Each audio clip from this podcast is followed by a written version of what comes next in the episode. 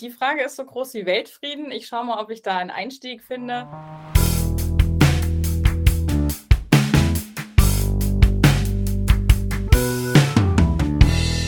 Hallo und herzlich willkommen zu einer neuen Folge Coffee Breaks von der Ministry Group. Ich bin Lena und treffe mich hier alle zwei Wochen, um mich von Expertinnen und Kennern rund um Transformation und der neuen Arbeitswelt inspirieren zu lassen. Und damit ihr keine Folge verpasst, abonniert Coffee Breaks gern bei iTunes oder Spotify und lasst uns bitte auch gern eine Bewertung da. Und falls ihr uns beim Kaffeetrinken lieber zuschauen wollt, ihr könnt natürlich jede Folge auch auf dem YouTube-Kanal der Ministry Group anschauen. Einfach abonnieren. So, und jetzt geht's los. Heute treffe ich mich mit Anja Sürek von der Techniker Krankenkasse und von ihr erfahren wir ganz, ganz viel zu Transition und Transformation. Viel Spaß! Ja, ich freue mich drauf, auch wenn ich dich natürlich noch viel, viel lieber live getroffen hätte, denn wir beide haben uns ja vor nunmehr, lass mich rechnen, drei Jahren bei der New York Future kennengelernt. Ja, genau, stimmt. Ist das schon wieder drei Jahre her. Crazy. Gut. Hochsommer 2019, vor der verrückten Zeit. Und das ist ja das Schöne, vermutlich wäre es uns in einem, wie heißt es so schön, Breakout Room nicht gelungen. Wir haben in der Schlange vor der Toilette in Hause kennengelernt. Das stimmt, das stimmt, genau. Ja, Großartig. Ich bin auf jeden Fall sehr, sehr dankbar darum. Und du bist nach wie vor neben deiner Selbstständigkeit ja in der Techniker-Krankenkasse beschäftigt. Genau. Und ähm, ich möchte einfach mit dieser ganz, ganz großen Frage starten, nämlich wie läuft Transformation bei euch in der Körperschaft? Was bedeutet Transformation für dich? Ja, genau. Die Frage ist so groß wie Weltfrieden. Ich schaue mal, ob ich da einen Einstieg finde. Grundsätzlich, wenn ich zur Techniker Krankenkasse gefragt werde, dampfe ich das immer erstmal ein bisschen ein, weil wir sind sehr, sehr viele Mitarbeitende und ich kann natürlich nicht für die ganze Organisation sprechen. Das wäre auch als ähm, Coach nicht mein Ansatz, weil ich eher schaue, wo ist mein direkter Wirkungskreis, wie und wo kann ich wirkungsvoll sein. Und ich spreche bei der Techniker auch nicht von Transformation, sondern ich spreche von Transition. Ich war jetzt schon in zwei Bereichen. Ich war erst in der Unternehmensentwicklung äh, tätig ähm, als Agile Coach und habe da eben die agile Transition in der TK gestaltet. Und ähm, jetzt bin ich in einem der sehr großen Geschäftsbereiche Mitgliedschaft und Beiträge und da auch als äh, Executive Coach und für das Thema Facilitation tätig. Und was bedeutet für mich Transition? Dass ich das in der coachenden Haltung mache, also nicht in Masterplan wie bei so einer Transformation, wo etwas vorgegeben ist, Richtlinien, an die wir uns halten, die wir dann erreichen, sondern ich schaue, was ist die Bedürfnislage meines Gegenübers oder meiner Gegenüber und auch in welcher Geschwindigkeit sind sie in der Lage, diesen Bedürfnissen zu begegnen. Und das Thema Facilitation bedeutet ja auch eine Form der Erleichterung. Ich kümmere mich also darum, wie kommen Menschen ins Arbeiten, ins Lernen, ins Zusammenarbeiten und welche Methoden, welche Reflexionsfragen, welche Impulse braucht es, damit sie das für sich ermöglichen können aus sich selbst heraus. Also Impulsgeberin und ja, wenn es um das Thema Transitionsdesign geht, natürlich habe ich dann ein Konstrukt im Sinn. Das entwickelt sich aber auch bei mir anhand der Bedarfe meines Gegenübers. Das heißt, ich gehe da nicht mit einem vermeintlichen Masterplan rein, sondern wir entwickeln den gemeinschaftlich weil ich ja auch Kollegen und Kolleginnen habe, die FachexpertInnen in ihrem jeweiligen Metier bin, in das ich mit reinschaue, was ja aber nicht mein Hauptmetier und mein Kerngeschäft ist. Und so gucke ich eben wirklich, dass ich für sie das Vehikel sein kann, damit sie ihre Arbeit bestmöglich umsetzen und verwirklichen können. In a nutshell. Ja, großartig. Vielen, vielen Dank für den Einstieg. Und ich finde es hochspannend, dass du eben diese beiden Begrifflichkeiten auch ganz unterschiedlich aufs Tableau hebst. Wie muss ich mir denn, vermutlich gibt es nicht den Standardarbeitstag, aber wie muss ich mir so einen ja, so so ein Alltag bei dir in der TK vorstellen? Sehr unterschiedlich, was ich persönlich auch sehr mag. Ich mag Abwechslung und auch immer neue Impulse unterschiedliche Tagesabläufe. Es startet aber in der Regel so, dass ich mittlerweile über Teams, ja, weil wir auch alle virtuell verstreut sind, tatsächlich erstmal mit den KollegInnenkreisen, mit denen ich am meisten zu tun habe, in einem Teams-Chat Guten Morgen sage. Ich hatte das in meinem vorhergehenden äh, Team mit anderen Coaches, wo wir einfach gesagt haben, wie ist heute die Stimmungslage oder es gab ein Foto von der Kaffeetasse Und das habe ich tatsächlich mit dem Kreis an Führenden, mit dem ich jetzt zusammenarbeiten darf, auch etabliert, damit wir so dieses morgens ins Büro kommen und moin, wie ist denn heute, auf dem virtuellen Wege simulieren. Natürlich treffen wir uns auch wieder im Büro, je nach Bedarf oder je nach Aktivität, was wir so brauchen. Aber auch da sind wir halt auch standortübergreifend verstreut und ähm, ja, so ein bisschen Leichtigkeit am Morgen und so ein bisschen, wie ich immer liebevoll sage, Grillefitz darf auch mal sein. Und ähm, entweder geht es dann direkt auch bei mir los mit einem Workshop, virtuell oder in Präsenz. Es kann aber auch sein, dass ich ähm, Zeit habe zum Lesen. Das schätze ich morgens sehr, weil es lebt ja von neuen Impulsen und die fallen auch bei mir nicht vom Himmel. Das heißt, ich netzwerke sehr gern und ich lese auch sehr gerne. Und für mich die beste Zeit, um zu lesen, ist am Vormittag. Ja, und dann husche ich so von Termin zu Termin. Ja, ich habe das Privileg, dass die Menschen sich bei mir melden und eben sagen, Mensch, wir hätten gern deinen Impuls. Und es kann auch sein, dass es eine 1 zu 1 Coaching-Session ist. Es kann aber auch sein, dass ich mit einem ganzen Team von Führenden in einem Termin bin und mir dann die gruppendynamischen Prozesse angucke und entweder dazu dann auf Wunsch ein Feedback gebe oder es geht auch ganz konkret um Arbeitsgestaltung. Also es ist ein Workshop geplant oder ein neues System soll eingeführt werden oder eine veränderte Arbeitsweise oder wir wissen nicht, wie wir ein Thema, was an zwei Standorten stattfindet, zusammenbringen sollen. Und da helfe ich dann bei der Konzeptidee und äh, gucke, dass ich Impulse gebe, viele Fragen stelle, die dabei helfen, die Fachlichkeit so zu übertragen, dass die Mitarbeitenden und die Führenden miteinander ins Wirken und auch ins Arbeiten kommen um sich ihre Inhalte aus sich selbst heraus zu erschließen. Kurz gesagt, ich mag Frontalbeschallung nicht, weil da nicht so viel hängen bleibt und deswegen nenne ich das ganz gerne so from the back of the room, Fragen stellen, Impulse geben, sodass die Menschen, die so mit ihren Anliegen zu mir kommen, sie am Ende auch aus sich selbst heraus bearbeiten.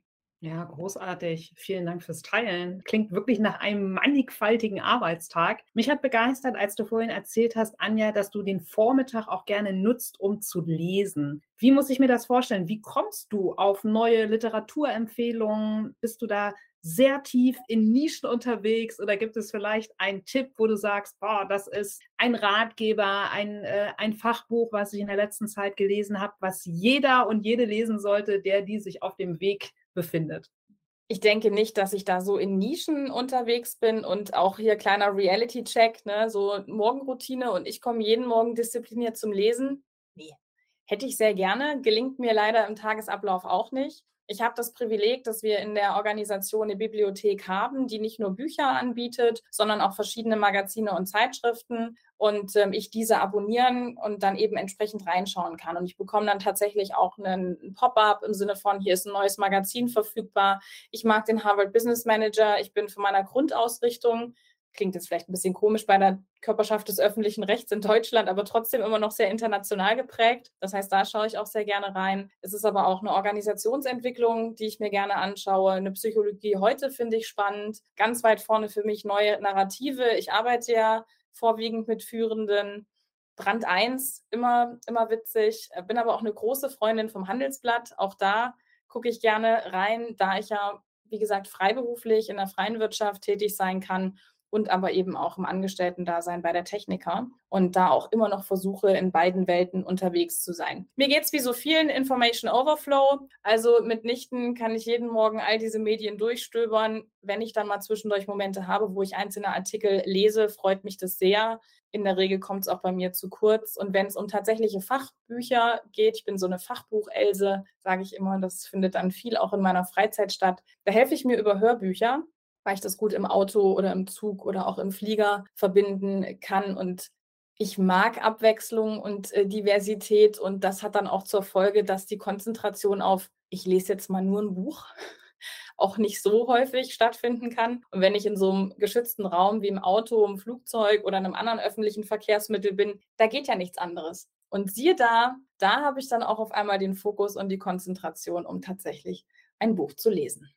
Ja, großartig. Und das finde ich ist auch immer so dieser unfassbare Mehrwert von Podcasts oder von Hörbüchern, weil wir ja einfach diese Wartezeit oder diese Transferzeiten einfach auch wirklich noch mit wertvollem Input sozusagen veredeln können. Ne? Ja, ich würde mit dir gerne auch noch mal so ein bisschen auf die oder in die Metaperspektive, so mit deinem äh, geschulten Adlerblick auf Veränderung an sich gucken, unabhängig jetzt äh, von deiner Rolle bei der TK. Was sind für dich denn so unabdingbare Grundzutaten bei einem Rezept für einen gelungenen Wandel? Das ist gar nicht so neu und existiert auch schon sehr lange. Ich referenziere da auf Kotter, der Papst in Sachen Veränderungsmanagement. Und aus meiner Sicht ist es tatsächlich so, dass es eine Form von Dringlichkeit braucht, also den, den Willen und eine Zielsetzung, warum diese Veränderung notwendig ist. Wenn Menschen zu mir kommen und egal was sie vorhaben, ist meine erste Frage, wo kommst du gedanklich her? Wie bist du also auf dieses Thema gekommen? Was ist die Zielsetzung? Was ist die vorliegende Herausforderung oder die Problemstellung? Und dann ganz wichtig, was soll denn im Nachhinein anders sein als vorher?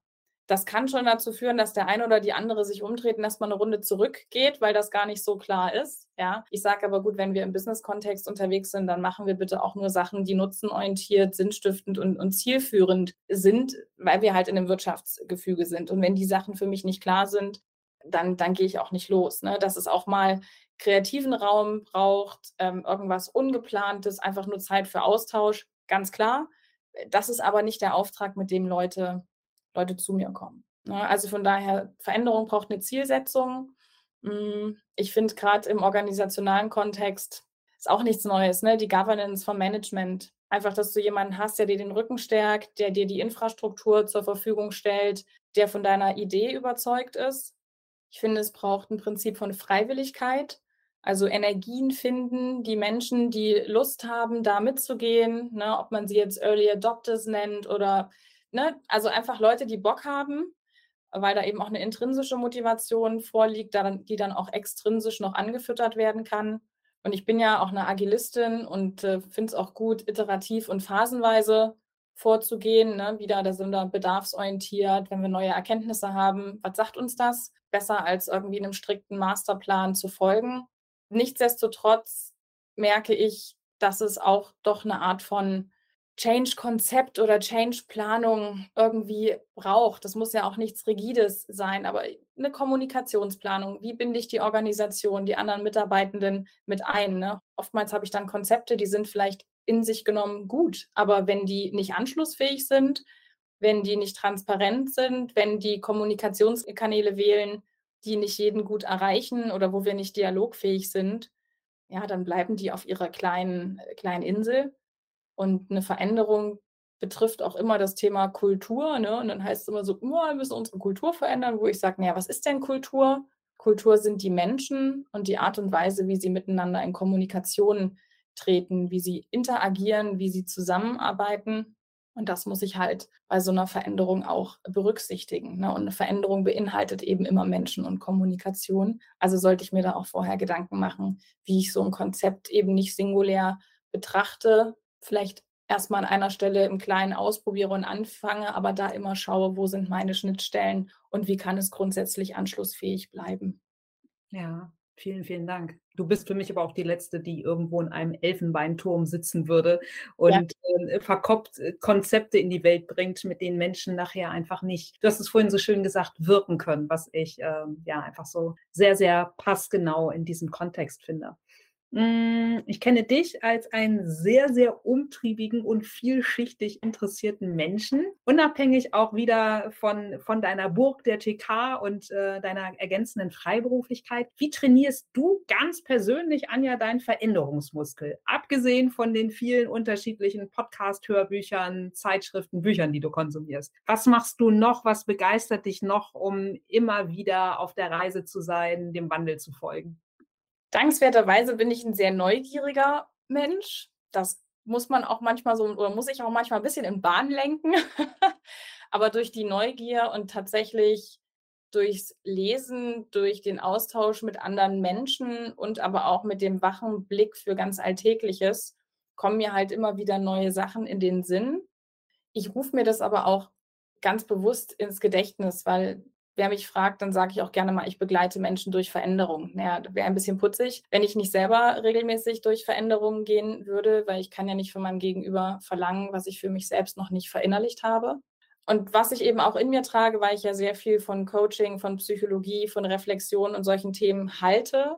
Ich gucke mich auch gerne selbst an und beobachte mich und denke mir dann an manchen Stellen so, was mache ich hier eigentlich gerade? Warum mache ich das? Warum triggert das gerade bei mir? Was stört mich hier denn eigentlich? Und ich habe auch vielleicht dankenswerterweise von Natur aus so ein Gen in mir, was der Sache auf den Grund gehen möchte. Das nervt den einen oder die andere auch gerne mal tödlich, weil ich halt wirklich dranbleibe und wissen will, wo kommt es denn her, wo geht es denn hin? Und das sorgt dafür, dass ich in Veränderung bleibe, weil ich damit, ich sage immer, konstruktiv, destruktiv bin. Ne? Du gibst mir irgendwas und ich frickel es erstmal in die kleinen Teile auseinander um es dann in einer neuen Form wieder zusammenzusetzen. Nicht, weil die dann besser ist, sondern einfach nur, weil ich mal sehen will, wie geht es denn noch anders. Und ich auch glaube, dass Dinge ihre Zeit und ihren Moment haben. Also will sagen, auch Konzepte, die in der Vergangenheit vielleicht in Klammern noch, Klammer wieder zu, nicht funktioniert haben, können die ja zukünftig trotzdem funktionieren. Und so versuche ich beweglich zu bleiben, aufmerksam zu sein, zuzuhören und vor allem über das Zuhören kriegst du von anderen Menschen ganz viele spannende Impulse herangetragen. Das heißt, ich muss mein eigenes Gehirn dann auch nicht immer selber picken und gucken, was gibt es denn hübsches Neues, sondern ich muss manchmal eher sagen, so, das Thema lasse ich jetzt mal vorüberziehen. Ich glaube, ich habe mir schon genug Interessantes auf den Zettel geschrieben.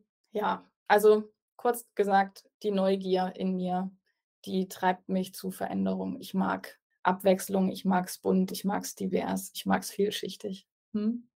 Toll, vielen, vielen Dank. Und vor allem bist du für mich auch immer ein fleischgewordenes Beispiel. Deshalb freue ich mich auch so, so sehr, dass du dieser Einladung zu den Coffee Breaks nachgekommen bist. Deine Eloquenz. Und du bist keine Freundin der banalen äh, Subjekt, Prädikat, Objekt, äh, Aussage. Und deshalb möchte ich nochmal ein, ja, vielleicht ein sehr allgemeines Wort in unser Gespräch bringen, nämlich New Work oder besser gesagt neues Arbeiten. Und wenn wir uns jetzt die TK vorstellen, irgendwo steht die große Konzernfiliale und wir beide würden vorbeischlendern und quasi wie durch ein Schaufenster äh, bei der Techniker Krankenkasse reingucken und da steht neues Arbeiten, New Work. Was bedeutet neues Arbeiten bei euch im Konzern? Wenn du gestattest, reduzierst für den Moment oder gar nicht reduzieren, aber betrachte ich es aus dem Geschäftsbereich heraus, für den ich gerade tätig bin, weil ich das einfach tatsächlich besser überblicken kann. Neues Arbeiten bedeutet bei uns die sogenannte beste Form der Zusammenarbeit zu finden. Da kriegt die Coach in mir schon kurz so, oh, nimm das Beste weg, das ist eine Bewertung. Ne? So guck doch einfach nach unserer Form der Zusammenarbeit. Ähm, und neues Arbeiten heißt tatsächlich zu gucken, was klappt denn, was klappt denn nicht und wie können wir das für uns verändern. Wir haben auch die Herausforderung, super viele Themen, manchmal fehlende Transparenz, aber nicht, weil irgendjemand was geheim hält, sondern weil ich vor lauter Informationsdichte gar nicht hinterherkomme. Und um Transparenz herzustellen, das 170. Meeting einzuführen, ist halt auch nicht die Lösung. Aber nur nach dem Pull-Prinzip herzugehen und zu sagen, oh, steht auf 137 SharePoint-Seiten, musst du nur lesen, das bringt es eben auch nicht. Und was mich jetzt gerade umtreibt, eben in diesem Thema veränderte Arbeitsweisen, ist, was haben wir für Aktivitäten, was haben wir für Bedarfe, was haben wir für Kanäle und was haben wir auch für Meetings und für Formate? Müssen wir da was reduzieren? Können wir das kombinieren? Und wie können wir da so eine Art Business-Netzwerk draus spinnen, was uns miteinander gut in Verbindung hält? Wie genau das aussieht, das wird sich zeigen. Da sind wir bei dem, was ich eingangs sagte. Ich habe eine Idee, wenn ich Bedarfe höre, gelingt es meinem Hirn auch ganz gut, das in so einer Form von Netzwerk zusammenzuknüpfen. Aber wie sich diese neue Form der Arbeit genau gestaltet, das mag ich oder muss ich auch gar nicht forecasten oder voraussehen, weil das ist ja Teil des Spaßes. Ne? The joy is in the journey. Also genau da unterwegs zu sein und immer wieder zu gucken, ah, guck mal, das klappt, nee, das klappt nicht, nee, das macht uns nur mehr Stress, nee, das war es auch nicht. Also wirklich Trial and Error, immer wieder experimentieren, miteinander reden und halt zu gucken, dass wir auch tatsächlich ein Stück weit neben aller Ratio im Gefühl sind, um darüber eben rauszufinden, was sind denn unsere Bedürfnisse. Weil auch gerade wenn ich ins Thema Facilitation gehe, gucke ich auch gerne, wie ist der Mensch in seiner Grundstruktur gestrickt? Wie arbeitet unser Hirn? Da renne ich ja bei dir offene Türen ein, ja. Also sich einfach dem zu bedienen, was der Mensch so naturgegeben mitbringt und auch zu gucken, wie kann ich das denn günstig für meinen Arbeitsalltag nutzen, sodass ich eben nicht dogmatisch einem Zehn-Punkte-Plan hinterher renne, sondern Systeme entwickle, die in sich flexibel sind, aus Bausteinen bestehen, die ich mir halt je nach Bedarf immer wieder neu zusammensetzen kann. Ich glaube, das ist es. Neue Arbeit ist aktivitätenbasiert unterwegs zu sein, bedarfsorientiert unterwegs zu sein und viele verschiedene Bausteine zu haben, die ich immer wieder gut zusammensetzen kann. Wow, wunderschön. Vielen, vielen Dank. Das ist für mich auch ein, ja, ein fast ein wunderschöner Ausstieg. Mein Kaffeeglas, mein Kaffeebecher ist äh, auch schon ausgetrunken. Du hast uns so großartig unterhalten mit deinen Erkenntnissen. Vielen, vielen Dank, dass du das alles mit uns geteilt hast. Und ich finde es wunderschön, dass wir mit den Bedürfnissen, mit dem Bedarf äh, gestoppt haben.